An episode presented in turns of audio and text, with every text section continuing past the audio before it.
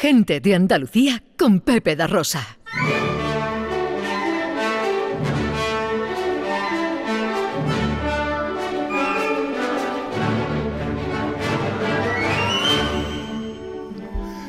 Producciones radioteatrales Gente de Andalucía presenta Escenas de Andalucía. Una recreación radiofónica de los episodios de la historia de Andalucía. Con el cuadro de actores de Gente de Andalucía. Escenas de Andalucía. Hoy, capítulo 92, El lagarto de Jaén. Hubo un tiempo en el que un antiguo barrio de Jaén había un manantial muy rico que se usaba para el abastecimiento de los lugareños, pero allí habitaba un horrible ser, devorador de cuerpos humanos, que era conocido con el nombre del lagarto. ¿Y, y la niña? Ha ido por agua para la señora. ¿Ah, por agua? ¿Pero iba sola? No, no, la acompañaba la vecina. ¿Hace mucho que se fueron? Hace un rato ya sí, pero vamos que estarán al llegar. Voy a ir en su búsqueda. Dame el puñal. No es necesario, Manuel, que ya veo a la vecina venir y a la niña justo detrás. Los vecinos vivían atemorizados y jamás se acercaban al manantial a solas, siempre en grupo de dos y portando palos, hoces o cualquier objeto que tuvieran a mano con el que pudieran defenderse del monstruo.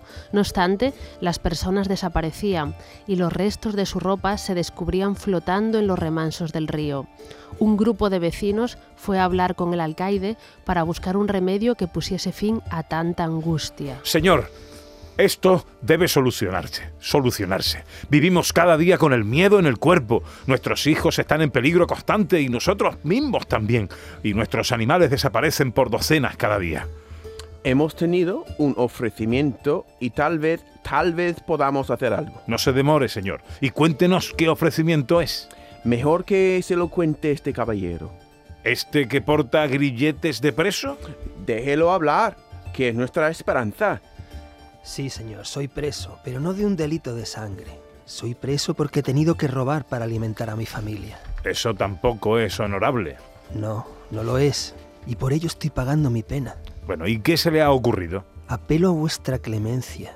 Yo acabaré con el lagarto, pero a cambio pido mi libertad. ¿Y si no lo consigue?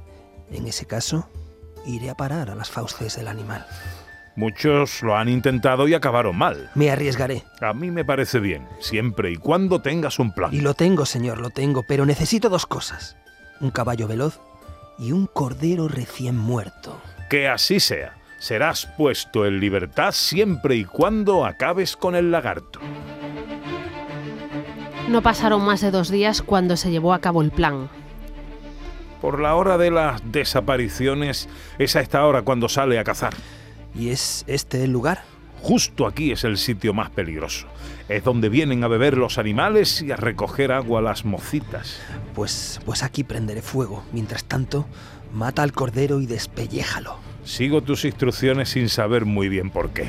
No tardarás en verlo. En menos de cinco minutos todo estaba listo y el preso mandó esconderse al hombre en una zona bien protegida y un tanto alejada. Mientras tanto, él hacía como que daba de beber al caballo y pronto, pronto empezó a ir un resoplido gutural proveniente del arbolado. Ah, bicho de mal agüero, no eres tan listo como pudiera parecer. El animal se encaminó velozmente a por el preso. Su tamaño era imponente y sus fauces emanaban una sustancia virulenta que hizo que por un momento el preso se quedase quieto, ensimismado, contemplando a la criatura que parecía sacada de las profundidades más remotas del infierno. ¡Corre! ¡Corre que el lagarto te va a dar alcance! La voz del vecino consiguió sacarlo de ese breve ensimismamiento y pudo, en el último momento, montarse en el caballo, emprendiendo la huida a toda prisa.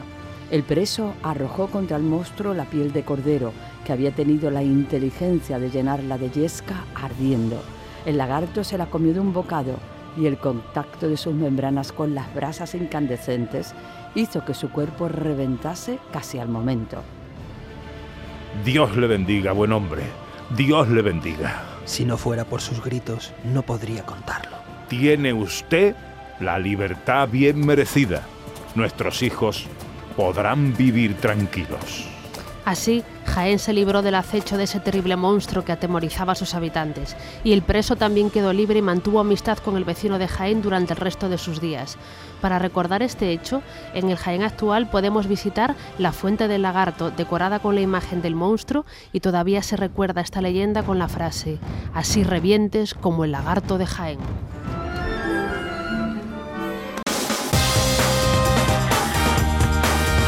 En Canal Sur Radio, gente de Andalucía, con Pepe da Rosa.